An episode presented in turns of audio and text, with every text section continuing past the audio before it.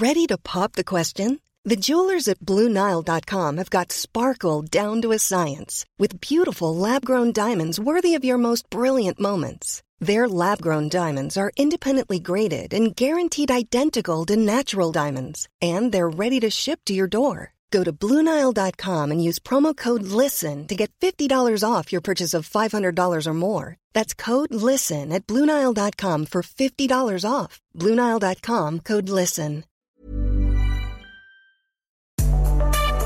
Más que arquitectura. Con los inexpertos Javier Alonso y Ángel Sánchez.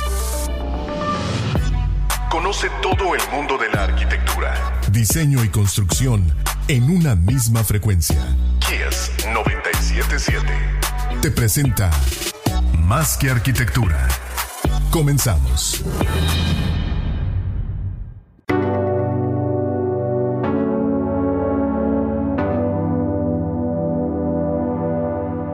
Buenas noches, bienvenidos a Más que Arquitectura, tu espacio intangible. Ya estamos en vivo en Facebook Live también, gracias a XFM 977 por este espacio. Somos un servidor, el arquitecto Ángel Sánchez y Javier Alonso. ¿Cómo estás, man? ¿Qué me dices? Gracias, Ángel Sam. Buenas noches al auditorio que siempre anda con nosotros cada miércoles. Eh, recuerden también que tenemos página de Instagram y estamos subiendo el podcast a Spotify. Sale el programa. El día de hoy eh, tenemos un programa eh, dirigido a la verticalidad, gestión de proyectos. ¿Qué es esto en términos arquitectónicos y qué es lo que, cómo funciona y para qué sirve ahorita que nuestra ciudad está sufriendo, pues de alguna manera estas modificaciones positivas, ¿no? Desde un punto de vista. también, bueno, viéndose beneficiada, ¿no? sufriendo desde el punto de vista favorable, ¿no? Porque es una transformación, pero puede ser benéfica, ¿no? Claro. Eh, está con nosotros el arquitecto Sean McGovern, arquitecto gestor de proyectos verticales como especialidad. Bienvenido, Sean. Muchas gracias por recibirme. Muy contentos de tenerte aquí con nosotros, Gracias. Sean. Y bien, cuéntanos un poquito, eh, antes de, de platicar cómo es que te metiste al tema de la gestión y los edificios y, y el tema del- de, la hotelería, eh, ¿cómo llegaste, eh, bueno, primero de vuelta a Mérida, ¿no? Y cómo llegaste a, a este tipo de chamba. Bueno, es una larga historia para cortarlo un poco. Eh, fue destino. Eh, al final del día soy arquitecto. Y como todo arquitecto, Javier lo sabrá siendo arquitecto, pues tenemos el gran sueño de, de- de- de ser grandes en el proyecto y, y diseñar y, y ser más artistas que constructores, ¿no? Debido a situaciones particulares, eh, me veo forzado a entrar al tema hotelero. Sí. Eh, ya tengo alrededor de 15, 14 años más o menos de experiencia.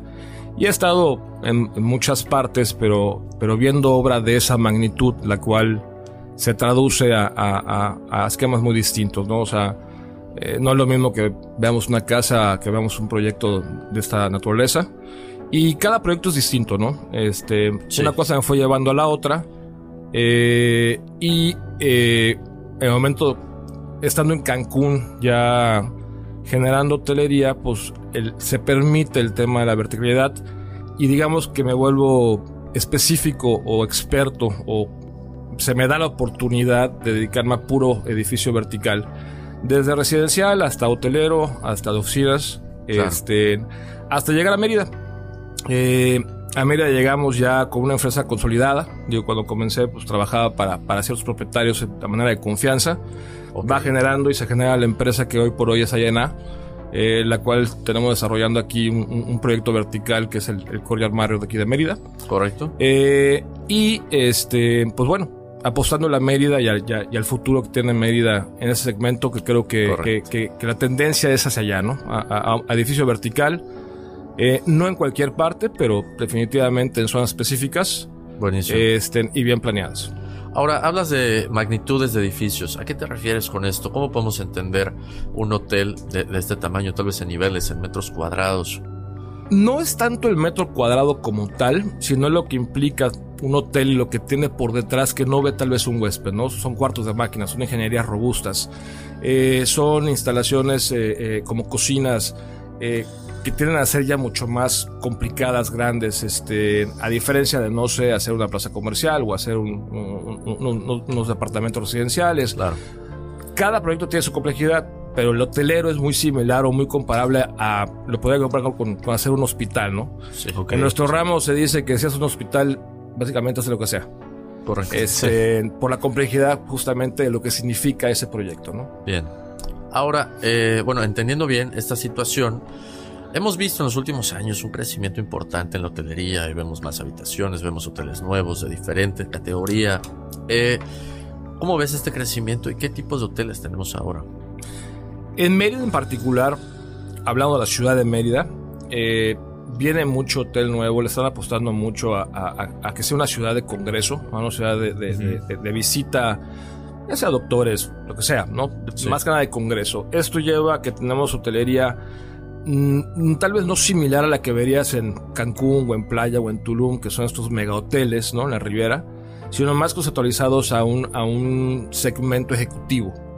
Eh, y las gamas pues se traducen en, diferencias, ¿no? Digo, tienes desde un tecnotel que es algo muy básico, que es un mini hotel, hasta luego tienes segmentos como un NH, Select, este, y, de ahí subiendo hasta un Courtyard o hasta un, efecto. Son, son hoteles que son self-service, no es un hotel de gama alta. No hay diferentes restaurantes dentro del hotel. Es, correcto, ¿no? Y es el segmento nuevo que veo que le está apostando la gente.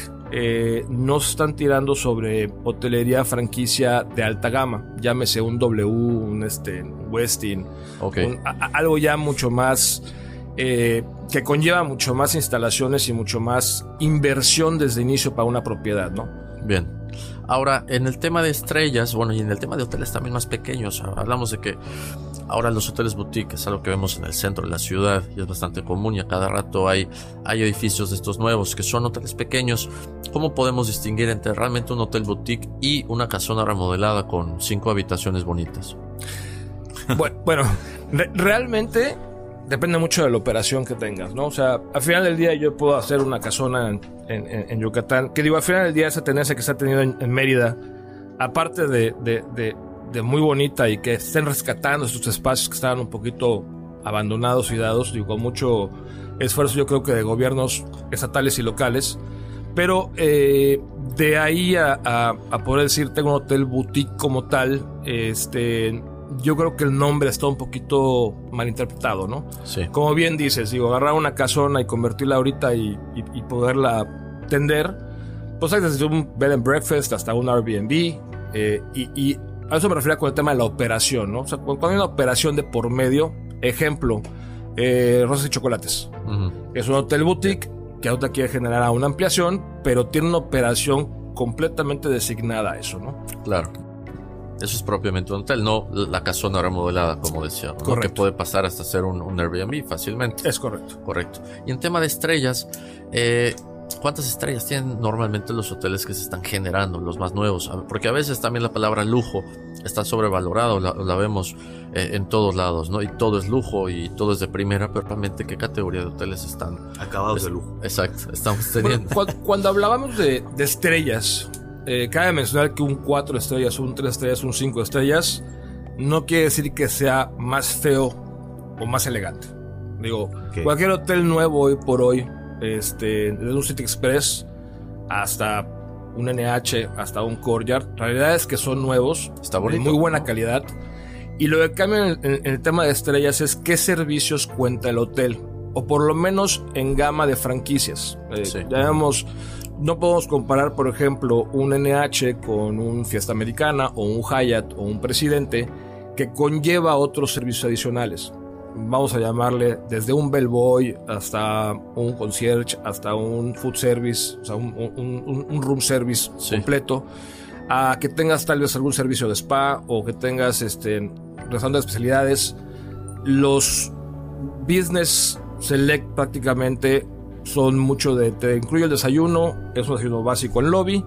Si es un restaurante que te paga un servicio con un menú básico, más no es esta alta gama, ¿no? Correcto. cuando llegas a esta gama, pues tienes las cinco estrellas y ya ahí te brincas, obviamente, a los diamantes, que ya es, ya es más un tema de mega hotelería, eh, hablando de Caribe, ¿no? Correcto, que podemos ver, exacto, en otras partes de, la península, ¿no? Es correcto. Sí, eh, supongo que este tipo de hoteles que se presentan hoy eh, como, como nuevos desarrollos, como nuevos en la industria hotelera de Yucatán, tienen que ver con una respuesta hacia el turismo que está, que está llegando a Yucatán, ¿no?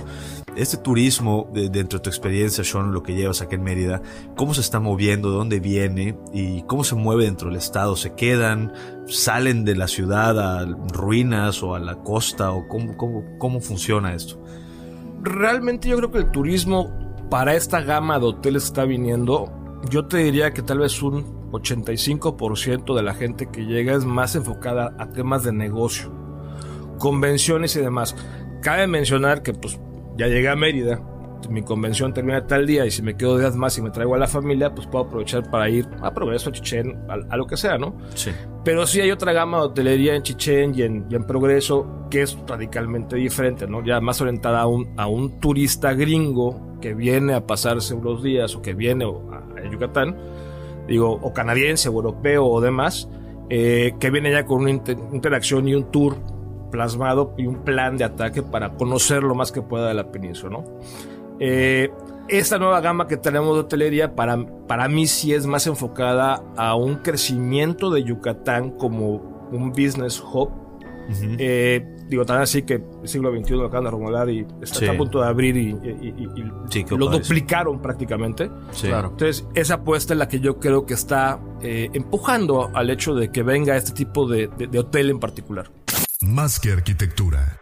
Tú escuchas Más que arquitectura.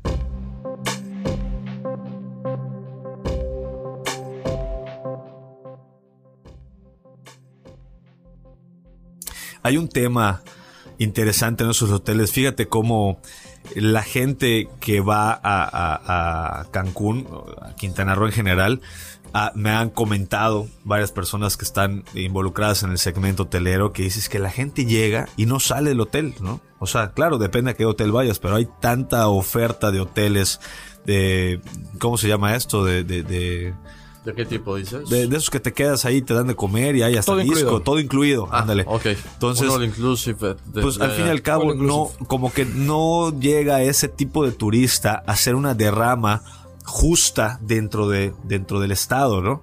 O sea, como que hay mucha lana, dejan mucha propina y todo es dentro del hotel, dentro del hotel. Y a veces esta lana que entra a los hoteles, pues termina yéndose a las cadenas dueñas de los hoteles que pueden ser españolas o pueden ser gringas y el hotel y, la lana pues no se queda en México más que pagar los sueldos y pagar a proveedores, ¿no? ¿Cómo, ¿Cómo está sucediendo esto? ¿Cómo se puede volver esto en vida? Porque esperaríamos que la gente que venga a consumir en, el hotel yucateco derrame dinero, ¿no? Que en sus dos, tres días que esté acá realmente suelte dinero en el estado. En, Yucatán, bueno, específicamente no en Yucatán, vamos a ver, en Mérida en particular yo considero que eh, eh, ese tipo de negocio de todo incluido lo veo complicado eh, debido a, a que tenemos Chichén, tenemos Uxmal, tenemos Valladolid, tenemos Progreso, tenemos Rizal. Eh, puedes ir a pescar, puedes ir a Cancún. Pero eventualmente puedes agarrar un tour y, te los llevas, ¿no? O sea, para ahí. Sí, eh, más no veo el, el, costo de la inversión que lleva a generar uno de esos hoteles. Y lo que tienes que ya integrarle, que te pide un cliente vamos a poner ejemplo, Moon Palace ya hoy por hoy tiene un parque acuático y tiene un club de playa para adultos y tiene 2.000 habitaciones en un solo lugar y tiene tres centros de convenciones. Para generar esa inversión en Yucatán para decir no salgas cliente, este, lo veo complicado. Si ni siquiera hay un parque acuático en Yucatán, güey. ¿No?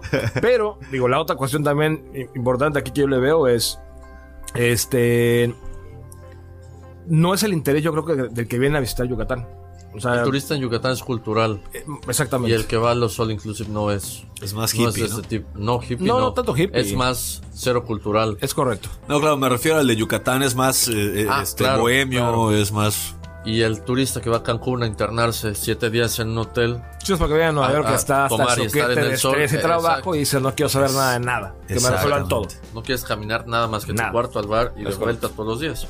Y definitivamente creo que esto tendrá una relación económica, ¿no? Porque si yo quiero ir a que, literal, porque yo he escuchado gente que, que utiliza la expresión, yo quiero irme de vacaciones a un lugar en donde me sirvan, o sea, llegar a un hotel, en mis maletas, me las lleven al cuarto, esté ahí con mi internet, con mis cosas, me despierto a la que quiera, pida room service mis 24 horas, pueda bajar a la piscina a la hora que yo quiera, eh, sí, o sea, y no estarte moviendo, ¿no? De que el camión, un tour, eh, esto, el tour, eh, sí, claro. ¿no?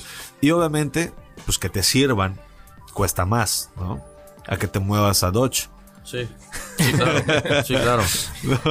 Ahora, ¿qué hay del tipo de turismo o más bien el tipo de hotelería en los pueblos en Yucatán?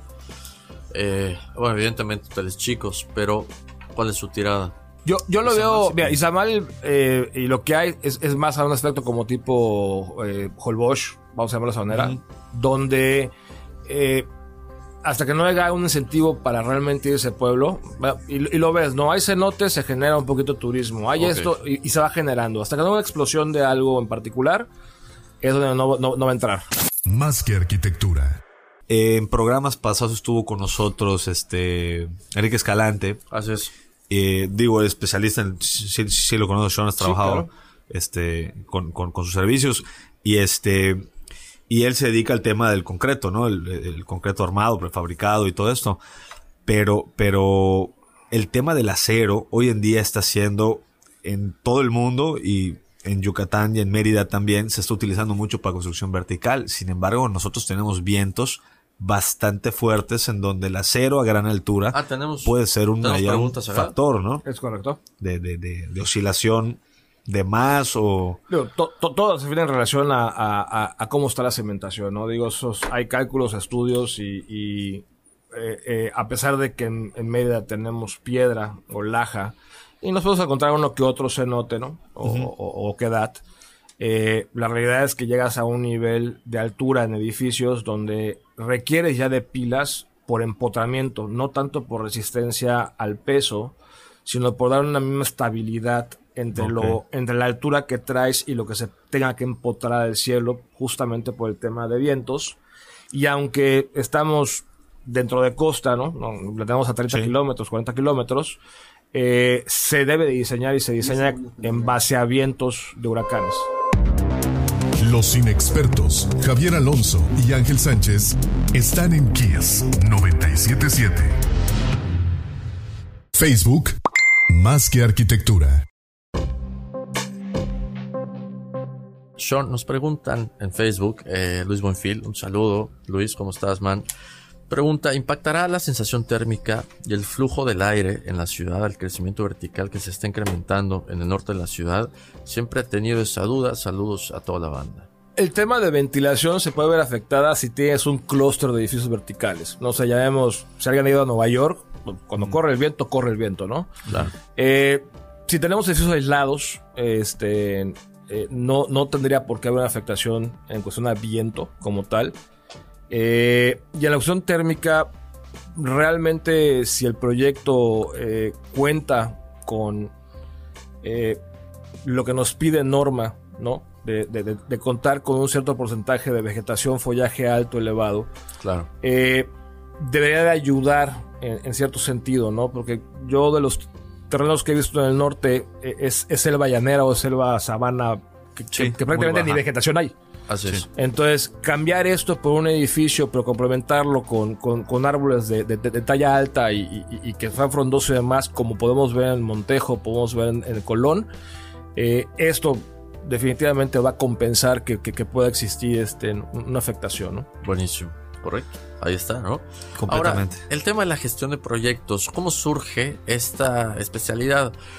¿Por qué? Porque a veces entendemos cuando vamos a un proyecto que hay, un inversionista, hay un constructor en este sentido, ¿no? Bueno, los, diseñadores, arquitectos involucrados, claro, pero el gestor, ¿cómo surge eh, como otra parte de, esta interesante dinámica, Sean? Bueno, lo que ves como gestor, realmente lo que somos en INA somos una coordinadora de proyectos como tal. Correcto.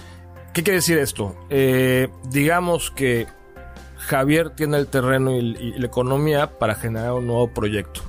Pero no sabe ni qué le queda al proyecto, no sabe si meter, este, no sé, un hotel de 200 habitaciones o nada más meterle 20, no sabe de qué marca, igual ni siquiera mejora su residencial.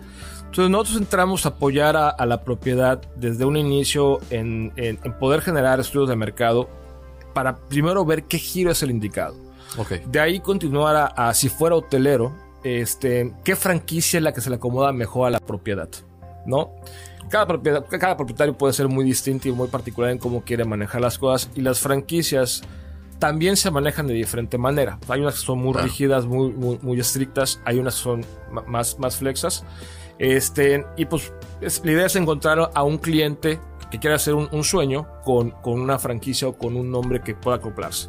Correcto. De ahí lo acompañamos durante todo el proceso de, de proyecto, desde el arquitectónico hasta ingenierías, especialidades y demás, amarradas a por lo que el propietario desea o tiene en, su imaginación, apoyado con un arquitecto, y también amarrado al 100% a lo que nos pide la franquicia por criterios y por eh, cuestiones de la misma marca, ¿no? O sea, te pongo un ejemplo. Cualquier marca, tanto ya mexicana como americana, se van a, pegar a normas de contraincendio muy, muy, muy, muy, muy, muy específicas. Que tal vez no son necesarias aquí. Que tal vez no, pero sí ya son requeridas, sí o sí. Yo te hablo de de un posada ya lo pide. Ok, Este, ya por, efectos de que pues tienes clientela que viene de todo el mundo, ya son cosas que se fija la gente, ¿no? La, parte de, de estar seguros. Ok, sí. Em, entonces, ese tipo de, de, experiencias, eh, imagínate a Javier, que igual es arquitecto, pero no fuera arquitecto, solamente tiene el dinero y el terreno, hablando con un bombero. Correcto. Y el lenguaje del bombero, digo, pues ya son bomberos, ¿no? sí. O ex bomberos. Son cosas distintas. Exactamente. esa interacción la traemos para, para que el guante se pueda ajustar a la medida del cliente dentro de cómo lo acomode la marca que sea seleccionada para lo que sea o el proyecto que es el que se quiere hacer. Correcto. Eh, y de ahí pasamos al tema de ejecución, donde eh, aquí en Mirato hay una muy fuerte costumbre del, llave en mano, donde nosotros lo que hacemos es que fraccionamos la obra eh, para poder garantizar que la mejor empresa al mejor precio disponible para la mejor especialidad, llámale eléctrico, llámale hidráulico, llámale obra así como tal, la estructura, sea la que esté ejecutando el proyecto y nosotros llevamos toda esa coordinación para entregar un producto final. Correcto. Este, básicamente. Desde, la concepción hasta la construcción. Ahora, la construcción es todo un tema, Sean. Eh, ¿Cómo se gestiona entonces entre tantas partes si ustedes de alguna manera consiguen que todas las ingenierías estén en, precio y en calidad, pues, siendo la mejor opción? Entonces, ¿cómo logran gestionar tantas ingenierías cuando a veces se contrata o se contrataba solo una empresa para realizarlo? Que ejecute. Bueno, hay, metodologías. Este, al final del día mecanismos con la propiedad se generan licitaciones, se generan este, en comparativos, se generan estudios de mercado para saber quién es la mejor opción que hay en el mercado. Eh, para ese tipo de proyectos no solamente es en Mérida, este, se voltea a saber al DF, voltea a saber a Cancún, voltea a saber a Monterrey, o sea, por, porque hay proyectos muy específicos que a veces no, no, no cuentan Mérida aún con la, con, con la gente que, que, puede ejecutar el, el, tema, ¿no? Ok. Eh, en el caso propio de Westin, por ejemplo, que fue un edificio postensado, eh, pues yo volteé a ver a México a Postensa, volteé a ver a, otra empresa de Monterrey que se llama BCL, y al final del día, negociando el tema y viendo, viendo cuál era la mejor opción para este proyecto, eh, quedamos con una empresa, eh, ni la de México ni la de Monterrey, cada una de Puebla, eh, que fue la que ejecutó el, el, este, el, hotel. al mismo tiempo y en paralelo, ya hay una empresa en Yucatán que está generando postensado. Eh, tuve la oportunidad de ir a, visitar esa obra en particular. Correcto. Bastante bien, o sea, muy, muy bien. No sé, desconozco cómo está involucrado. Pero digo, la idea es esa, ¿no? Es poder meter a la mejor parte que puedas al proyecto y cada proyecto puede ser radicalmente distinto. Correcto. Ok. En cuanto a la generación, digo, el proyecto hotelero o el proyecto vertical, naturalmente eh, va acompañado de una inversión fuerte, ¿no? Eh, entramos en el que primero se gestiona el proyecto arquitectónico y supongo que el proyecto arquitectónico se empieza a aterrizar en números, ¿no? Eh, el presupuesto, vaya, ahora sí, este, llamándole presupuesto de ejecución y en el y en ese inter de presupuesto ejecución, comienzo de obra, cómo gestionan esta parte arquitectura, presupuesto, el arquitecto debe o debería eh, ir adaptando su proyecto al presupuesto ¿Cómo, cómo, ¿Cómo participan ustedes como gestores en esta labor tan específica previa a comenzar la construcción de darle al número de inversión y al proyecto que se necesita? Bueno, tiene, diversos procesos, ¿no? O sea, cuando ya contamos con, yo le, llamo módulos, vamos a llamarle, el primer módulo es que tengamos ya un diseño donde estemos trabajando ingenierías, existe un tema de cruces de las mismas y ver que todo funcione.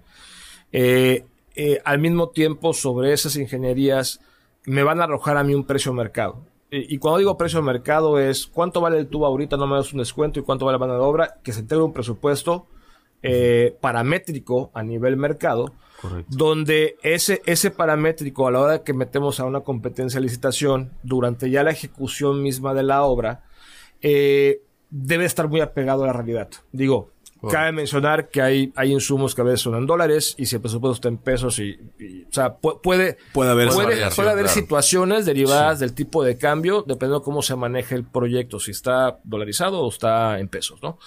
Eh, pero básicamente la desviación de una inversión no, no, no, no debería de ser este, descabellada, ¿no? Estamos hablando de un máximo de un 10% en un momento dado para este tipo de inversiones. Ahora, el, arquitecto, ¿cómo funge? ¿Qué papel debe cumplir? Claro, bueno, diseñar el, hotel, ¿no? Pero ¿cómo debe comportarse dentro de todos estos parámetros que mencionas? Bueno, este, en caso particular se le contrata para generar un, proyecto, el cual tiene un seguimiento en obra. Eh, también, este tipo de proyectos, lo más recomendable por, por, por cómo se maneja el mismo, eh, las mismas marcas, no las mismas marcas de, ah, franquicias.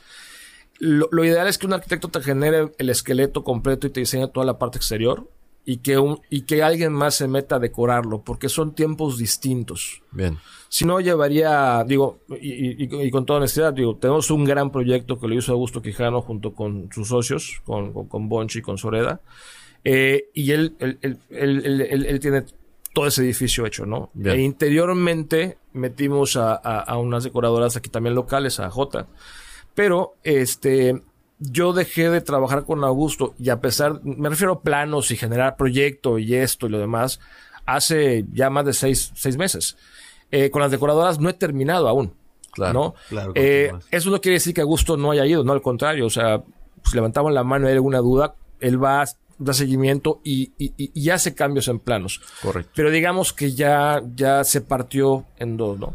No quiere decir tampoco que no lo pueda hacer un solo buffet, pueda hacer las dos partes. Lo óptimo, en mi experiencia, ha sido que sean dos partes debido a que está fraccionado el trabajo. Correcto. Y las decoradas van a terminar cuando le entreguemos el hotel al operador. Bien, ok. O sea, hasta ese momento el diseño interiores está ahí ajustando y... Ahora, importante entender esta otra parte, Sean, de la, operadora. ¿A qué nos referimos con esta parte? Eh, cuando tú compras una franquicia sí. hotelera, eh, todas te van a dar la opción de yo te lo opero o da un operador certificado. El operador certificado al final del día quiere decir alguien que, que sepa que tiene la experiencia de operar. Sí.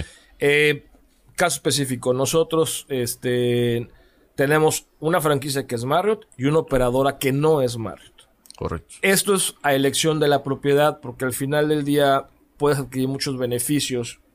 Este, y puede salir más económico una operación de esa manera que se agarras todo el paquete, ¿no? Pero claro. también hay, por ejemplo, Posadas tiene mecanismo donde también puede ser socio tuyo este, Pero digo, todo puede cambiar. Y compartir esta chama de, la operación. es, correcto. Es parte de, qué traja la medida se dedique la propiedad, qué le conviene más este, y, qué es lo que le gustaría.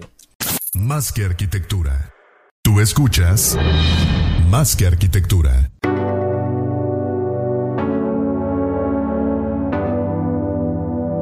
Yo recuerdo en algunas pláticas contigo y, y si no estoy mal, hasta con Augusto, en donde tuvieron unas situaciones que ahorita vamos a ir comentando en cuanto al desarrollador hotelero, que es lo que se enfrenta en una ciudad como Mérida, que se está comenzando a regularizar para la industria hotelera y que hay todavía un poquito de, de, topes, ¿no? Para, para que las cosas fluyan.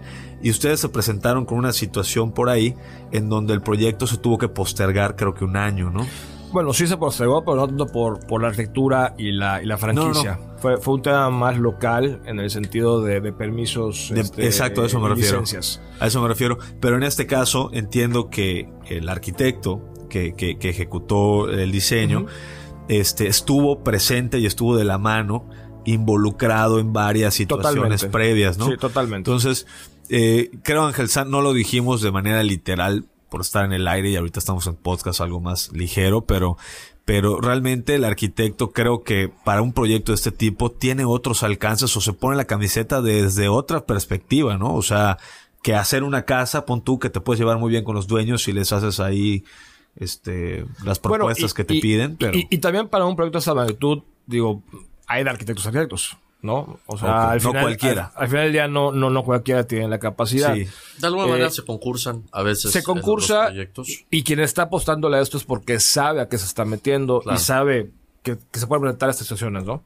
Sí. O sea, sabe que puede haber este eh, disyuntivas, puede haber problemitas, puede, o sea, tienen que haber cambios y, la verdad es que mi experiencia con, con en particular y con los arquitectos de este proyecto fue fenomenal. O sea, no, no, no, no, hay más que aplausos para, para proyecto como tal. Padrísimo, padrísimo.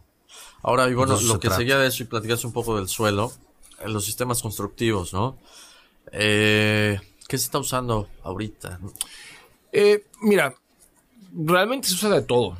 O sea, vemos edificios en acero, vemos edificios en, concreto, tradicionales, postensados, eh, prefabricados. Sí. Eh, la tecnología como tal y todo es muy buena. Este, y, y, y, todo... Va dependiendo de la situación específica. Exactamente, depende del proyecto que sea, qué es lo que más te conviene. ¿Cuál, cuál, es, ¿Cuál va a ser tu, tu, tu cost effective más seguro? Tú escuchas más que arquitectura. El método constructivo va de acuerdo a la situación en específico, ¿no? Eh, no es tanto la zona, no es tanto el tipo de suelo cuando estamos hablando de Mérida, ¿no? Porque bueno, eh, hay diferentes eh, tecnologías que se están usando hoy en día. Digo, hay, hay tecnologías muy nuevas, este, la verdad muy buenas, pero toda tecnología es como eh, qué es lo que más te conviene dependiendo del tipo de proyecto que estás elaborando. Sí. Eh, ¿Ya que me refiero a esto? Aquí en Mérida hay muchas plazas comerciales recientes que ustedes mismos han visto que tienen prefabricado. Creo que el sistema para una plaza comercial es uno de los mejores sistemas que puede haber. Eh, cuando te vas a edificios ya verticales, eh, tiene ciertas limitantes. Si yo veo un sistema tradicional, llegas a una altura que ya no puedo continuar. Si llevo un sistema eh, prefabricado, sí se puede hacer, más tienes muchas limitantes interiores debido a cómo se estructura un prefabricado, porque son piezas como tipo Lego que vas armando y te deja muchos este, alzados y, detalles que resolver, ¿no? Sí.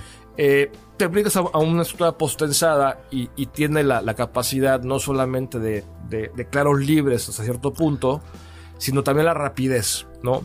Eh, así como también depende qué sistema quieras para qué tipo de proyecto, también depende mucho de, la economía. Ya que voy, no es lo mismo que yo haga un edificio de 50 niveles de departamentos aquí en Mérida, que dependo de una comercialización y una venta, a que haga un hotel de 50 pisos que me urge terminarlo para cobrar. Claro. Entonces, varía mucho y esa, ese valor económico hay que ponerlo en la mesa. Determina estos procesos. Correcto. ¿no? Entonces, este, digo, todos son buenos, y al final ya se deben de ejecutar correctamente, ¿no? Pero, y digo, ya, que estamos hablando de construcción, eh, nos gusta platicar muchas veces la buena arquitectura que tenemos en Yucatán, ¿no? Y hablamos de todos estos aspectos. Ahora, ¿qué tenemos en mano de obra, Sean, eh, como, como región, como península, como ciudad? ¿Cómo estamos en ese punto? Fíjate que como empresas, empresas me refiero a, ya instalaciones este, y demás, y el compromiso que estas empresas tienen eh, y el profesionalismo, o sea, realmente sí, sí está, tienen experiencia y demás. El tema, digo, no quiero ofender a ningún yucateco porque soy medio yucateco yo también, pero si comparo el tema del compromiso de la gente trabajadora, me refiero al empleado, al albañil, al electricista, al ayudante, el esto, sí. Mérida desgraciadamente todavía deja mucho que desear y sí llega mucha gente de fuera. Digo, como anécdota, eh, la empresa que les comenté que vino de, Puebla a hacer el postensado, eh, quisimos anotar gente yucateca, carpinteros y, este, y fierreros. Bien. Y, no es mentira, había una apuesta en la mesa de, cuál iba a ser el carpintero que aguantara más de un día. Correcto. O sea, un día. un día. Con un salario sobrepagado, lo que tienen en el mercado, no me aguantaban. O sea, no aguantaban el ritmo. O sea, yo para estructura tuve gente de Tabasco, de, de, de, de, DF, de, este, de esa parte de allá que están acostumbradas al, al, al, a la chamba fuerza y forzada, ¿no? Correcto. Y es un tipo de. Entonces es un tema de idiosincrasia, más bien, ¿no? Para eso. No, no sabría decirte qué es, pero, pero sí, o sea, Pero la calidad que entregan las empresas finalmente es la misma porque competimos en un mercado, digamos, nacional. Eh, sí, eh, yo creo que hay muy buenas empresas. El tema laboral para proyectos grandes, que puede ser que yo tenga mi cuadrilla, que, es mi preferida, que ya sé cómo, cómo trabajo. Sí. Pero ahora que yo tengo que meter más gente, que es gente que no he controlado, ahí es donde viene un poquito el descontrol en el tema de calidad. Claro. O sea, más manos que no están que no están controladas o que no tienes la experiencia para manejarlas. Correcto. Sean, de todo esto que estás viendo desde que llegas a Mérida y la experiencia que traes de atrás en otras, en otras ciudades que tienen más años eh, desarrollando el segmento hotelero y los edificios verticales, ¿cómo te imaginas o cómo ves Mérida a, corto o mediano plazo? A corto y mediano plazo realmente yo creo que va a haber mucha más inversión y mucho más este, intención de hacerlo vertical. Eh, Mérida, al final del día, es una ciudad que se ha hecho horizontal y, tenemos esa idiosincrasia como yucatecos. Este, más el tema de, tener esa infraestructura como tal, como Estado, el llevar la luz, el llevar el, agua, el, hacer muchas cosas. La estructura básica. La básica es la que yo veo un poco complicada, ¿no? Y este, y, pero también hay por otra parte un, tema que creo que tiene que cuidar mucho el Estado y mucho el municipio. Eh, en la parte de la planeación, dónde sí, dónde no, porque es muy diferente que yo haga un residencial donde tal vez mi flujo vehicular no es lo mismo que tengo unas oficinas. O que tengo un hospital. O que tengo un hotel. ¿no? Entonces, este, aunque son muy similares los edificios y proyectos que estamos mencionando, el aflujo vehicular no es el mismo. Y, algo que sí no, no, no, no veo muy, muy bien diseñado a nivel Yucatán como para poder recibir esta masa de edificios verticales es, la parte vial. Completamente. Wow, y, eso es un tema porque nos ponemos a pensar cuál pudiera ser una alternativa para solucionar y realmente de un lado de la calle tenemos construcciones y del otro lado tenemos construcciones. Entonces, avenidas más anchas o más grandes no van a haber, ¿no? Entonces, habría que tener una alternativa como cuál, Angelson. Pues no, no solo la planeación, sino la ejecución, ¿no? De todos estos planes fabulosos que hemos platicado algunas veces en el programa. Todos son geniales pero la implementación. Son utópicos. Exacto. La, implementación de todos estos es la clave y que, bueno, las administraciones vayan cumpliendo una pequeña parte dentro de todos estos eh, planes maestros que se van generando. Ahora, Sean, ¿no crees que eh, las ecotecnologías y todas estas cuestiones un poco más, eh, no sé, más sustentable, entre comillas, pueden ayudar a que la construcción de estos edificios pegue menos a la ciudad? bueno, Digo, al final del día hablemos de paneles, hablemos de, jardines verdes, hablemos de recuperación de agua, de lluvias. Hay mil cosas que se pueden lograr para, para, para que un edificio pueda ser verde. Pero lo que no va a cambiar es la cantidad de gente que va y viene y tiene vehículos. y, eso va a seguir llegando. Si una conectividad de todos modos. Es correcto. Va, a seguir es correcto. siendo así. Y ahorita ya, ya hay el famoso lead que si en un momento dado se, se, se pidiera como parte formal de desarrollo urbano de que, ok, sí va, pero lo quiero lead, aunque sea lead normal, ¿no? No te digo platino, no, pero vas a empezar a generar edificios verdes, pero si no resolvemos el tema vehicular eh, y cómo llegar y cómo salir, creo que esa es la parte más, más, más complicada. Más que arquitectura. Oye bien, este tema de la movilidad es un tema porque precisamente, bueno, no sé si no, no, no te, no te copié Ángel Sam, pero hubo, ya van dos personas que me mandaron un video eh, de una entrevista de un antropólogo medio famoso aquí en Yucatán, este, de apellido Grosjean. Sí, este, digo, tiene ahí, creo que hasta History Channel, National Geographic. No, además, ah. él es antropólogo y luego se especializó en el tema porque hace investigación en, en cenotes y cavernas y todo esto. Bueno, él estaban preguntando eh, sobre el tema en general de crecimiento de la ciudad y todo, y hizo comentarios varios, ¿no? Pero uno de los comentarios que me llamó más la atención fue el tema precisamente de la cantidad de gente que está llegando y que no tenemos esa movilidad urbana por un lado y por otro lado el tema del, de, de cómo estamos contaminando el manto freático y y pues que eso no tiene otra, o sea, no tiene vuelta atrás, ¿no? Porque si nosotros, si nuestra roca que es caliza, eh, la utilizamos como un filtro natural para devolverle agua al subsuelo y la roca caliza ya está infectada, porque ya tiene aceites de vehículos, porque ya tiene baterías, porque nuestros vertederos de basura, que ojo, esto es un tema importante, nuestros vertederos de basura están a cielo abierto, les llueve encima, toda la basura se lava. ¿Sí? Y se van al manto freático y valió. O sea, todo lo que estamos tomando y nos bañamos es con desechos fecales, ¿no? Yo, yo realmente creo que se pueden hacer varias cosas, ¿no? O sea, yo digo, y, me incluyo porque al final del día yo, ya residente de Mérida, compré terreno, construí mi casa y, no puedo creer que no hagan obligatorio para grandes fraccionamientos recolectar y tratar eh, las aguas negras. Las aguas negras de cada lote. Así es. Hacerlo forzado. Este, al final del día te dan agua vía un pocito eh, que tú glorificas y tú tratas, tú ves y al final y, por el otro lado pones tu tu, tu biodigestor, tu biodigestor y aún así sigues tirando al manto, ¿no? Que si funciona o no funciona el biodigestor, que si sirve, puede ser que sí, no digo que no, pero al final del día pues los últimos fraccionamientos establecidos como fraccionamientos conectas, tienes que conectar por norma el biodigestor a la red sanitaria. Y el fraccionamiento, por la nueva ley de desarrollos, tiene una planta de tratamientos de aguas residuales que cumple esa, esa función. Que, le, puedes dar uso de riego o algo así o vertirla directamente. No, viertes directo. No hay opción porque entonces cuando hay opción es cuando ya no conectas y, ya no cumples con, la red. No, perdón, me refiero a, a posterior. desarrollo.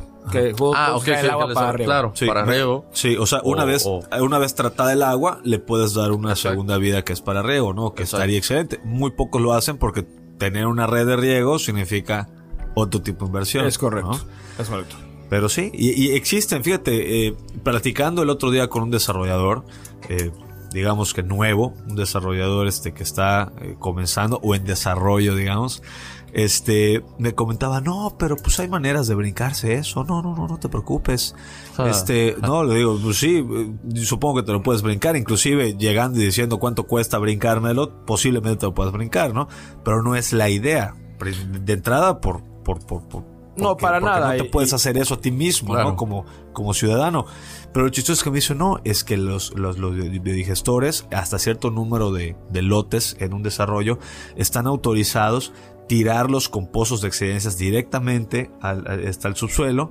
Y, te, y ellos están en la especificación, y eso no que es un poquito más caro, pero pasa. Ya si eso es eficiente o no, eso ya no es tu tema, está autorizado. Entonces te pones en la balanza de que qué tanto ayudan esas autorizaciones, ¿no? Claro. Y que ese desarrollador, pues, bueno. No, bueno, claro, pero, pero tiene un, tiene un comentario válido, si lo quieres ver así, que aunque como ciudadano no es responsable, como desarrollador no tiene por qué ser responsable si la autoridad le permite utilizar algo que posiblemente no sea una solución. ¿Sí? Sí estamos de acuerdo en eso. Aquí es de encontrar el mecanismo, yo creo que por vía, vía la comercialización eh, lo utilice para punto de venta, ¿no? Porque si hay mucha gente que es conscientemente ecológica allá afuera, que tal vez sí pagaría un poco más por saber que está en un lugar que es radicalmente sano, ¿no? que está todo cuidado. Pero digo, que están aportando hasta cierto este, te identificas, ¿no? O sea, es como los, los grupos de gente. Yo me llevo con estos amigos porque me identifico con ellos y pues yo no voy a ir a vivir en un lugar en donde se dedican a vertir las las las las, las S, las X y las Y. y como dices, definitivamente utilizarlo como estrategia de venta y, y creo que eso es lo que viene, ¿no? Facebook, más que arquitectura.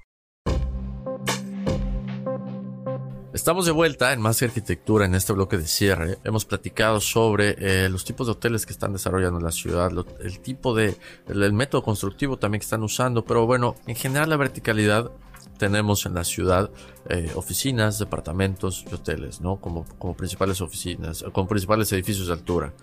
¿Cuál de ellos, tres, es el más flexible o que para los inversionistas es, eh, es es un buen proyecto? ¿Cuál presenta estas ventajas para, los inversionistas?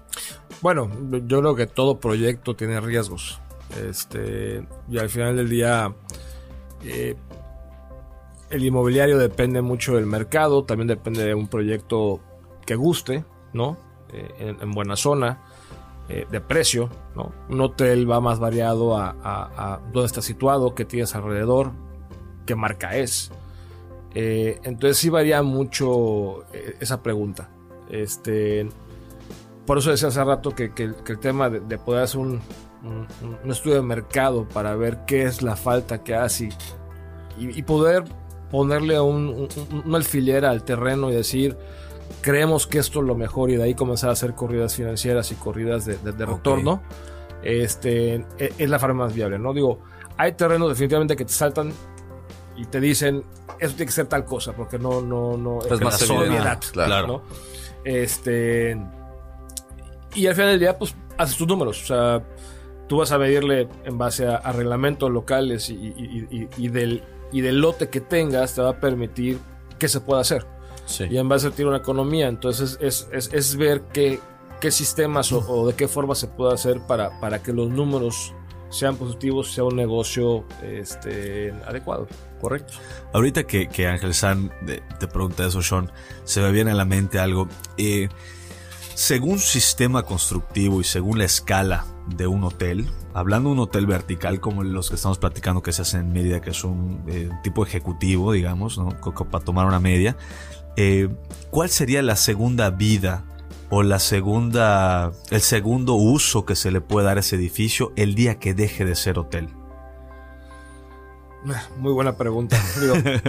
Porque al final del día no, no comienza ningún propietario pensando eso y son proyectos pensados a 15, 20 años. Tanto lo que firmas con la franquicia como lo que firmas con, con, con, con, tu operadora, más lo que firmas con bancos de préstamos y demás, ¿no? De tal manera que después se desmantele el edificio, ¿no? Eh, bueno, yo creo que antes de eso alguien llega y lo compra y tal vez le cambia el nombre, pero lo sigue usando como hotel o, lo remodela, este, le cambia el esquema. Digo, eso lo veo más viable, ¿no? Siempre, siempre siendo hotel o siempre dando el servicio de la habitación. Es correcto. O sea, pudiera ser esto venderse en un futuro. Digo, pensando una idea loca para departamentos, o sea, que un hotel mute a departamentos y vender departamentos. No lo veo imposible, pero el problema básico que yo veo de convertir un hotel de los de hoy a, departamentos es la consolidación de, instalaciones. O sea, tienes un solo equipo de bombeo que le da agua a todo el mundo. Tienes un equipo de aire que le da aire a todo el mundo. Entonces, me darías a un tema de cómo, de cómo repartes o cómo fraccionas esos servicios. Tendría que ser más como un condotel. Claro, como una eh, operadora. Que ahí sí podría ser una migración coherente. Eh, más que departamentos para que diga, ah, pues dame dos unidades, ¿cuánto cuesta, no? Claro. Más que arquitectura. ¿Qué es lo que más disfrutas de tu chamba? Lo que más disfruto es los retos, tanto día a día como de cada proyecto en particular. Eh, a mí me, asombra cómo, digo, y, lo cuento como anécdota, este, cada proyecto que he estado involucrado he tenido algún tipo de reto distinto, ¿no? Sí. Eh, aprendizaje, este, eh, y, esa parte la que más me gusta de mi trabajo, o sea, el, hecho de que todavía puedo aprender algo nuevo que no sabía, algún material, algún proceso, algún demás. Este, y también me reta mucho el tema de la logística de cada proyecto, ¿no? Y, como ejemplo, Cozumel, cuando hicimos el Westin Cozumel, tenía un terreno a un lado de 5.000 metros cuadrados que era para mí. Entonces, espacio para poner y hacer, tenía todo. Sí, claro. Vengo a Mérida y no tengo espacio. O sea, estoy controlado, ¿no? Entonces, esos retos de cómo la logística, de que llega tú, pero va a llegar después este y apúrate tú, o sea, eh, eh, ¿qué va primero? Eh, es la parte donde a mí me gusta mucho esa, esa parte de estar pensando cómo resolverlo. Buenísimo, buenísimo. Ahora, ¿qué es lo más valioso que crees que puedes aportar a tu ciudad? Obras bien ejecutadas, respetar el medio ambiente, respetar eh, la norma la norma del estado de Yucatán, de lo que es desarrollo urbano, este, y tratar de concentrar a, quien más se pueda de, generar cosas verdes, bien hechas, que no todo es el dinero, o sea, no todo es, tengo que sacar mi bottom line. Claro. Este, creo que hay que cuidar Mérida, eh, hay, que darle esa imagen y no se asusten de lo, vertical, creo que se puede resolver planeado bien desde ahorita. Correcto. Muy bien. Es un, pues es un, es un llamado también, como hemos hecho en varios programas, ¿no? decir, existe el estímulo económico para nuestra ciudad, existen las ganas y tenemos a los profesionales aquí a la mano. Aquí es uno con, esa, con esta intención. que nos está este, visitando, pero sí necesitamos de la mano un gobierno que facilite, ¿no? Eh, en cuanto no solamente a normativa, y no digo que se, que, que se haga lo que, lo que quieran, ¿no? Sino que, que se hagan bien las cosas. Y el tema vial, regresamos, el tema de las aguas, es un tema fundamental para el futuro de nuestro estado. No sé si están de acuerdo. De acuerdísimo, man. Completamente de acuerdo. Se nos ha acabado el tiempo el día de hoy. Pues ya agradecer a Ángel Sana a nuestros patrocinadores, Ángulo Arquitectónico, Jefe Sevilla, Aquaprint, que nos trae aquí la botellita, los que están viendo en Facebook ven nuestra botellita con la identidad de la marca.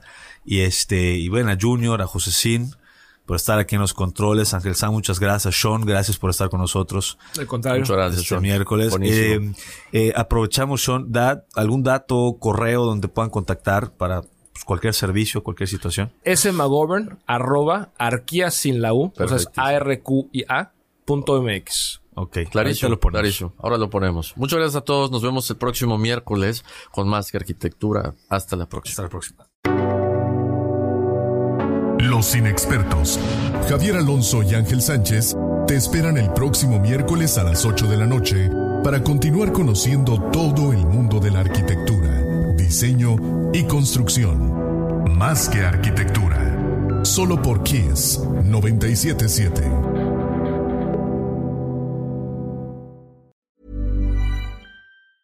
Hey, folks, I'm Mark Marin from the WTF Podcast, and this episode is brought to you by Kleenex Ultra Soft Tissues your ally to help tackle your allergy symptoms this season. I love the change of seasons, but nobody loves pollen and all those other things floating in the air that make you sneeze during this nice weather. Kleenex Ultra Soft tissues are hypoallergenic and allergist approved. So fight back against watery eyes and runny noses without worrying about irritating your skin. For this allergy season, grab Kleenex and face allergies head on.